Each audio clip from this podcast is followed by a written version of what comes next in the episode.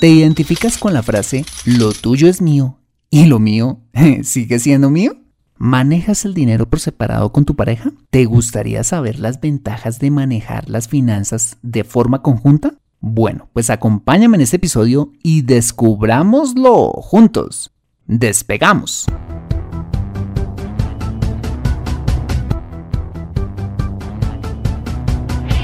Bienvenido a Consejo Financiero el podcast de finanzas personales donde aprenderás a manejar inteligentemente tu dinero, salir de deudas, tomar buenas decisiones financieras y alcanzar una prosperidad sólida y duradera. Consejo Financiero son finanzas personales prácticas para gente como tú que desean transformar su futuro financiero. Bienvenido a bordo.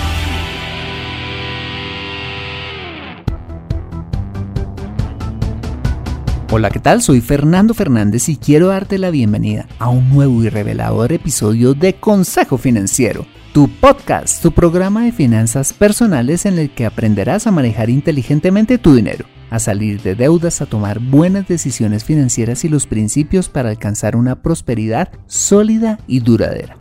Como bien lo sabes, tener educación financiera no es algo exclusivo para los gurús en finanzas. No, todo lo contrario es algo que hoy es a tu alcance y que te ayudará a lograr tus objetivos de vida. Si eres mamá de tiempo completo, enólogo, mecánico de autos eléctricos, entrenador personal o cualquiera que sea tu profesión, tarde o temprano necesitarás saber administrar correctamente tu dinero. En Consejo Financiero aprenderás de manera práctica lo que necesitas para ser un maestro de tus finanzas personales. Y como siempre te invito a visitar www.consejofinanciero.com, donde podrás encontrar este y muchos más contenidos de finanzas personales que soy seguro van a ser de utilidad para tu vida financiera.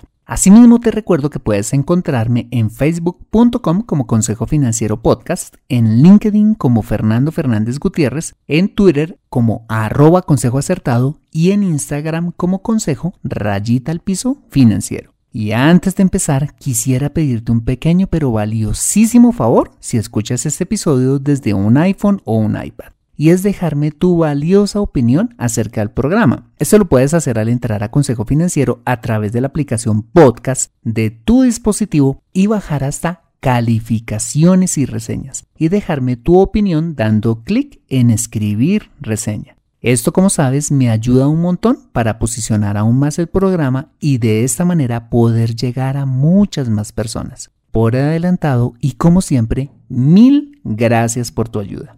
Bueno, y ahora sí, empecemos con el episodio de hoy. Bienvenidos a bordo. Todo lo que tengo es tuyo la única en mi vida. Kitty Poon es una canción que me fascina. No solo por la calidad que identifica todas las producciones de Juan Luis Guerra y por lo pegajoso del ritmo, tienes que ver el video, sino también por el mensaje que nos entrega, que encaja perfectamente en el tema de las finanzas personales en pareja. Un problema frecuente de las finanzas en pareja radica en que llegamos a construir un hogar con la otra persona empleando una mentalidad financiera de solteros, es decir, manejando el dinero y las posesiones de forma independiente, como cuando vivíamos solos. Por eso he llamado este episodio Lo tuyo es mío y lo mío es mío, como el reflejo de la forma egoísta en que muchas veces manejamos el dinero en el hogar mentalidad que ha llevado a muchas parejas a tener serios problemas en la administración del dinero y los bienes que se tienen, generando división y desgaste en la relación y tristemente con frecuencia la separación. ¿Te gustaría dejar de pelear por lo que cada uno tiene y encontrar la armonía en la administración del dinero y los bienes con tu pareja? Bueno, pues empecemos. Bien, pues en primer lugar, hay un principio de Stephen Covey, el autor de los siete hábitos de la gente altamente efectiva, que dice que la mejor manera de poder aumentar nuestro círculo de influencia, es decir, el poder para influir en nuestro entorno y por supuesto en nuestra pareja, es empezando un cambio genuino en nosotros mismos. Pues lo que hacemos dice más de lo que hablamos. ¿A qué me refiero? Si por ejemplo tú o tu pareja, o en el peor de los casos, Ambos son del tipo de personas que cuando eran chicos les costaba compartir sus juguetes y de grande les cuesta compartir su dinero y ni hablar del carro o los bienes que tanto trabajo les ha costado adquirir.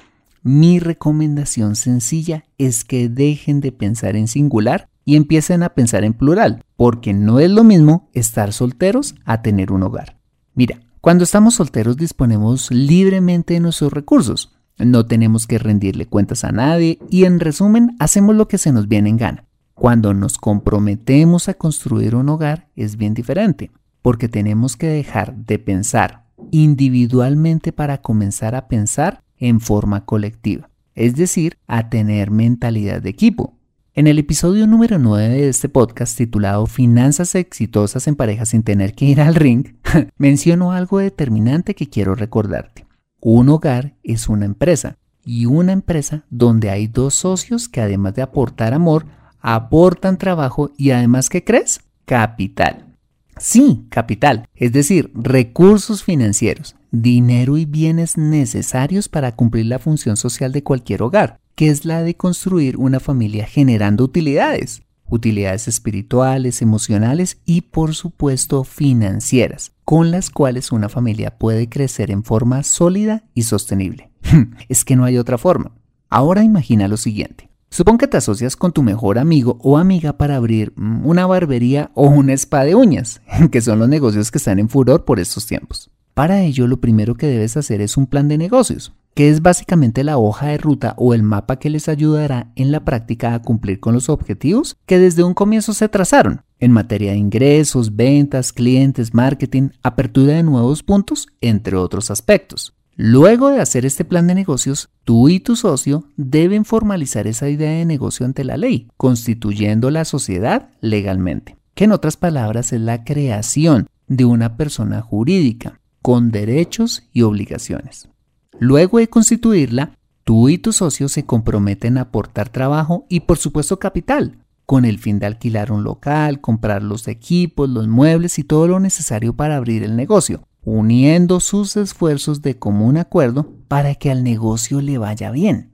Y para ello deben abrir una cuenta bancaria para la barbería o el spa, donde se depositarán los aportes de capital tuyos y de tu socio y de donde se sacará para todos los gastos del negocio, incluyendo los salarios de cada uno y por supuesto será el lugar donde se depositarán los recursos provenientes de la actividad de la empresa y de la cual también se repartirán las utilidades del negocio a fin de año. En otras palabras, todo el dinero del negocio se manejará en una sola cuenta bancaria. Bueno, ¿y qué tiene que ver todo eso con las finanzas en pareja? Acompáñame después de ese mensaje y descubre qué tiene que ver hacer empresa con construir un hogar. Me siento atascada en mi vida financiera y no sé por dónde empezar. Quiero ahorrar para la universidad de mis hijos, pero no sé dónde hacerlo. Me gustaría invertir en fondos de inversión, pero no sé dónde ni cómo. Deseo tener un seguro de vida, pero no entiendo del tema. Quisiera planear mi jubilación, pero no tengo quien me asesore. Si vives en Colombia y este es tu caso, no te preocupes, ve a www.consejofinanciero.com slash asesoría guion al medio financiera y solicita la asesoría que requieres en forma personalizada. Consejo Financiero, mejor educación financiera, mejores decisiones. Regresamos a Consejo Financiero, tu podcast de finanzas personales. En el primer segmento de este episodio vimos que no es lo mismo manejar las finanzas cuando estamos solteros que cuando estamos casados y que como tal las finanzas en pareja las debes manejar como una empresa, porque cuando constituyes un hogar debes hacer lo mismo que en el ejemplo de la barbería o el spa de uñas, es decir, pensar en plural, juntando trabajo y recursos financieros, administrándolos de manera unificada para que a esa maravillosa empresa llamada hogar también le vaya bien. Y regresando al caso de la barbería, cuando te socias, no le puedes decir a tu socio, ah, pues mira, estas sillas y estos espejos son míos, así que solo los clientes que atienda yo se pueden sentar aquí. O tampoco le puedes decir, quiero que el dinero que paguen los clientes que yo atienda me los deposites en mi cuenta, no en la del negocio, pues este dinero es solo mío. Ni mucho menos puedes decirle, Paga con tu dinero los proveedores, que yo me encargo de pagar los servicios públicos con el mío. Pues bien, las finanzas del hogar tampoco deben administrarse por separado, administrando cada uno su dinero, teniendo metas financieras independientes, siendo egoístas o tacaños con el otro o guardando secretos financieros. Pues si finalmente te asociaste con tu esposa para hacer una familia y compartir el resto de tu vida, no tiene sentido que se guarden cosas. Entreguen todo lo que tienen emocional, espiritual y materialmente. Si quieres un hogar que prospere, olvídate del esto es mío y reemplázalo por el esto es nuestro. Y tu hogar prosperará como nunca antes y juntos lograrán más de lo que cada uno hubiese logrado por separado. Créeme.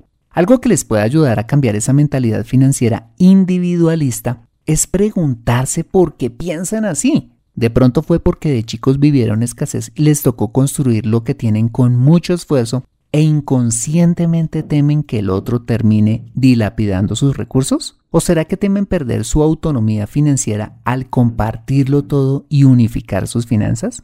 Mira, es muy importante que se examinen en este sentido, pues pueden haber creencias equivocadas en su mente que los han llevado a seguir pensando individual y no colectivamente. Y esto nos lleva al siguiente paso, y es que si tienen esta clase de temores o creencias equivocadas en torno a unificar sus ingresos y todo lo que tienen, lo siguiente que deben hacer es sentarse juntos y hacer tres cosas. Fijarse objetivos financieros, hacer un presupuesto y cumplir con lo acordado.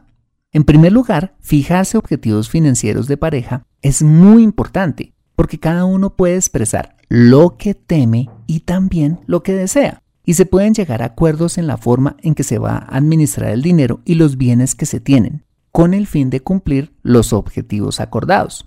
Te doy un ejemplo.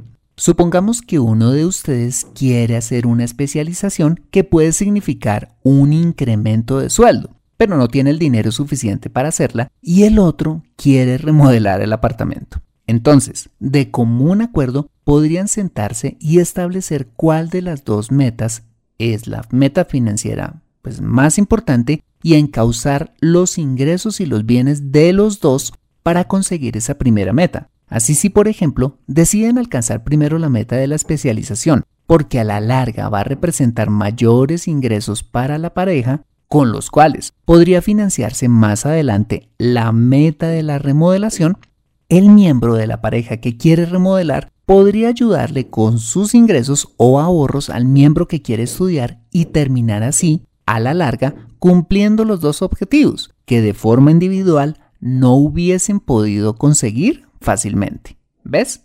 Y lo mismo pasa con otros objetivos financieros que ustedes se planteen como pareja, como comprar vivienda, financiar la universidad de los hijos, viajar u otros objetivos. Fijarse objetivos de pareja es útil para ayudarse y unir los esfuerzos de los dos para la consecución de metas más grandes. Y una vez hayan acordado esas metas financieras, en segundo lugar, hagan un presupuesto cada mes. Imprímanlo y así suena exagerado, fírmenlo en caso de ser necesario y sométanse a él, gastando conforme haya quedado escrito en este y en línea con los objetivos que hayan acordado alcanzar. Y en tercer y último lugar, y aunque suene obvio, cumplan por favor con lo acordado, porque el no cumplir es lo que genera rupturas en la confianza, que llevan a la división y a que cada uno maneje el dinero por separado. Y le hablo aquí especialmente a los miembros de la pareja que son gastalones o que no cumplen con su palabra de su comportamiento depende la armonía financiera en la relación, acabando con las desconfianzas, el egoísmo y los temores que se tienen acerca del otro, permitiéndoles trabajar juntos y unificar finalmente sus finanzas personales. Regresando a la maravillosa bachata de Juan Luis Guerra, podemos concluir que el nivel más alto desde el punto de vista financiero al que una pareja puede llegar es cuando existe tal grado de compromiso, confianza, desprendimiento y generosidad con el otro que nos lleva finalmente a decirle a nuestra esposa, ah, todo lo que tengo es tuyo, porque al fin y al cabo, si decidimos compartir el resto de nuestra vida con el otro, no tiene sentido entregarnos en forma parcial o por pedacitos, No, si hemos creído en la magnífica aventura de formar un hogar, echemos toda la carne al asador sin reservarnos nada. Así es que dejemos la bobada y entreguémoslo todo, unificando nuestros ingresos y bienes, acordando metas financieras comunes, haciendo un presupuesto y sobre todo cumpliendo nuestros compromisos, para finalmente disfrutarnos el uno al otro, pues para eso fue que decidimos vivir el resto de la vida juntos, ¿no? Aprende a construir riqueza en Consejo Financiero. Bueno, muy bien, este ha sido el episodio número 103 de Consejo Financiero. Si te ha gustado este episodio, házmelo saber suscribiéndote al podcast y sobre todo escribiendo tu valiosa reseña en torno a este programa. Asimismo, te invito a compartir este episodio a través de tus redes sociales con tus contactos, familia o amigos a quienes consideres les sea útil este episodio para su vida financiera. Bueno, muy bien, soy Fernando Fernández, tu asesor financiero y anfitrión de este programa. El sello de José Luis Calderón en la edición de este podcast.